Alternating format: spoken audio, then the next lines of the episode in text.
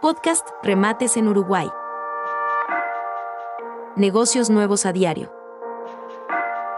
Con oportunidades de verdad.